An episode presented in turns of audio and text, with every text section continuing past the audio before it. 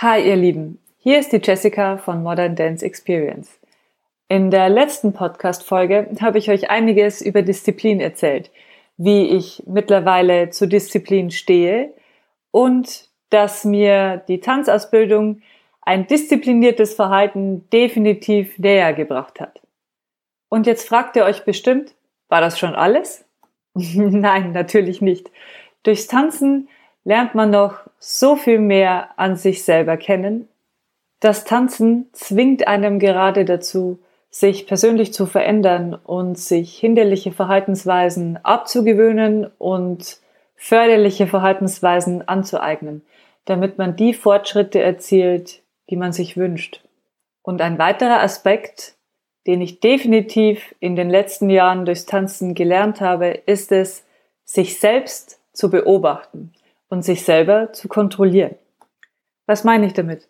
Nun, im Tanzunterricht beschäftigt man sich über Stunden hinweg nur mit sich selbst, mit seinem Körper, mit seinen Gedanken und zumeist auch mit seinen Gefühlen. Ich sehe das mittlerweile geradezu als Privileg, weil wir das im Alltag häufig nicht tun oder uns nicht die Zeit dafür nehmen oder oftmals die Zeit dafür einfach nicht bleibt. Im Tanzunterricht und im Tanztraining ist es allerdings notwendig, sich mit sich selbst zu beschäftigen und sich kontinuierlich selbst zu hinterfragen. Beispielsweise, warum man eine Bewegung so macht, wie man sie eben macht, warum man so steht, wie man steht, warum man sich auf eine gewisse Weise verhält, warum man auf eine gewisse Weise denkt und warum man so fühlt, wie man fühlt. Das hört sich jetzt sehr philosophisch an. Allerdings bleibt einem nichts anderes übrig, als sich kontinuierlich selbst zu hinterfragen, wenn man an seine Grenzen stößt. Denn nur so findet man dann Lösungsmöglichkeiten. Nehmen wir beispielsweise einmal den Körper. Jeder von uns hat sich gewisse Bewegungsmuster angeeignet. Im Körpertraining und im Tanztraining wird dann oftmals sehr deutlich, ob diese sich eingeschliffenen Bewegungsmuster förderlich oder weniger förderlich sind. Und dann gilt es mit gezieltem Training und kontinuierlichem Üben, Üben, Üben, sich neuere, bessere Bewegungsmuster anzueignen, die einem dann ermöglichen, im Tanz die Musik wirklich aufnehmen zu können und zum Ausdruck bringen zu können. Man lernt sich also sehr gut selber einzuschätzen und realisiert, was man bereits kann und was man noch besser üben muss und verinnerlichen muss.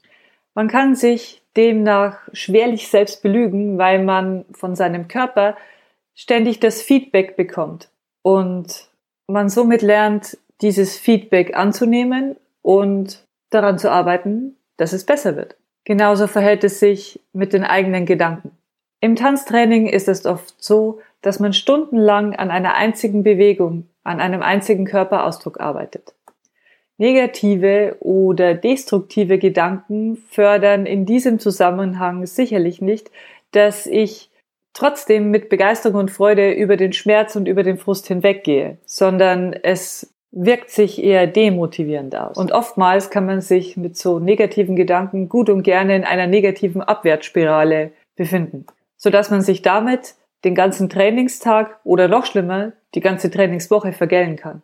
Daher lernt man also auch seine Gedanken zu beobachten und seine Gedanken auch willentlich zu wählen. Und bei mir ist es auch ganz oft so, wenn eine Übung nicht klappt, wenn ein Ausdruck, eine Bewegung sich über Stunden hinzieht und ich es nicht schaffe umzusetzen, bin ich natürlich auch frustriert und mir kommen auch negative Gedanken. Aber was mir dann immer hilft, ist entweder mein Humor oder ich tatsächlich aktiv willentlich einen anderen Gedanken wähle und mir zum Beispiel immer wieder sage, ich kann das, ich kann das oder ich schaff das, ich schaff das oder einfach nur üben, üben, üben, üben. Und man mag es kaum glauben, es fällt einem dann tatsächlich leichter. Genauso verhält es sich mit Gefühlen oder Emotionen und vor allem mit negativen und schlechten Emotionen. Oder sagen wir mal weniger förderlichen Emotionen. Wenn man zum Beispiel nach langem harten Training müde wird oder wie gesagt, wenn sich Frustration breit macht, dann hat jeder Mensch sich unterschiedliche ähm, Verhaltensweisen angeeignet, wie man mit solchen Gefühlen umgeht und wie man darauf reagiert. Und wie gesagt, manche sind förderlich und manche sind weniger förderlich. Heute kann man sich das bei mir kaum mehr vorstellen. Aber wenn ich frustriert war, dann ähm, habe ich sehr gerne mit Trotz und Wut reagiert. und das mag den einen oder anderen, der mich ähm, besser oder sehr gut kennt, tatsächlich verwundern, weil ich im Alltag eher ein recht gelassener Mensch bin. Aber diese Gelassenheit kam tatsächlich durchs Tanzen und ähm, durch die Tanzausbildung. Denn Trotz und Wut bringen einem nicht weiter, wenn man etwas lernen möchte oder wenn man etwas konzentriert üben möchte. Das ist ein hinderliches Verhaltensmuster und wie gesagt, ich habe mich einfach mal dafür entschieden, ab einem gewissen Grad dieses Verhaltensmuster abzulegen und mir lieber Humor und Gelassenheit anzueignen. Und natürlich gelingt auch das mir nicht immer, aber immer öfter. Ihr seht also, in der Tanzausbildung setzt man sich kontinuierlich mit sich selbst auseinander und das sowohl auf körperlicher als auch auf gedanklicher und emotionaler Ebene. Und das ist nicht immer angenehm. Und es bringt oftmals auch Dinge zutage, die man vielleicht seit Jahren ignoriert hat. Und das ist bei jedem bestimmt etwas anderes. Aber das ist ein wichtiger Prozess, den man im Rahmen der Ausbildung auf jeden Fall durchläuft. Und ich habe auch festgestellt, dass oftmals auch diese negativen Lern- und Erfahrungsprozesse wichtig sind, damit man auch dann den nächsten Schritt gehen kann. So unschön sich das anhört. und mir wäre es oftmals auch lieber gewesen, ich hätte so manchen ähm, Lernprozess auslassen können. Aber wie meine Lehrer immer sagen, es sind Prozesse, die man durchlaufen muss und man kann keinen davon überspringen. Und mittlerweile habe ich auch festgestellt, dass diese Selbstreflexion einem auch im Alltag und auch im Umgang mit anderen Menschen definitiv förderlich ist. Man nimmt einfach sehr viel weniger persönlich. Und auch das war ein Lernprozess, eine Erfahrung, die ich durch das Tanztraining machen konnte. Dinge nicht persönlich zu nehmen, hört sich allerdings einfacher an, als es tatsächlich ist. Aber durch das Tanztraining musste ich mir das auch definitiv aneignen. Denn im Training ist man kontinuierlich unter Beobachtung, einmal von sich selbst und natürlich auch von meinen Lehrerinnen.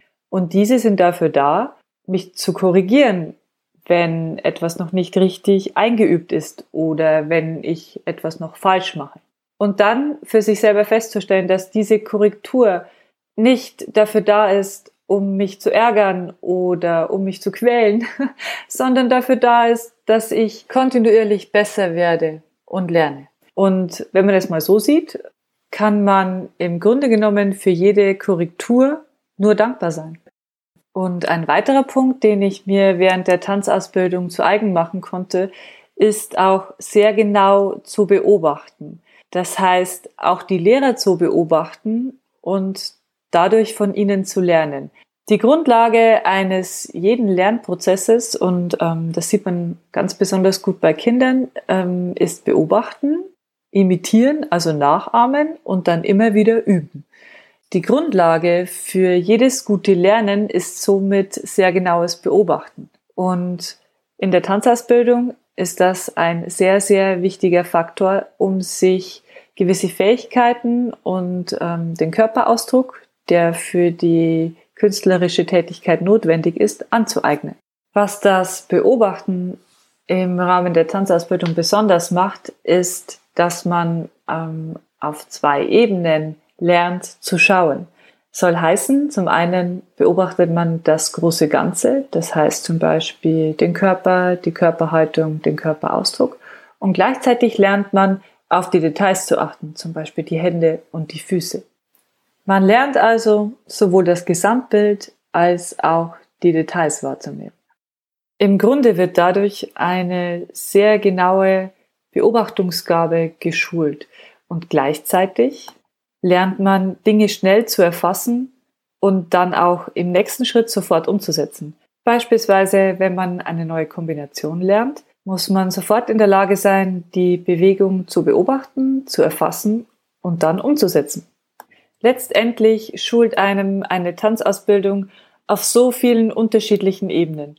Eben beispielsweise in der Wahrnehmung von sich selbst, in der eigenen Selbstkontrolle und sich selber zu reflektieren. Und auf der anderen Seite natürlich auch wird die genaue Beobachtungsgabe und die Umsetzungsfähigkeit trainiert und ja geradezu als Gewohnheit etabliert.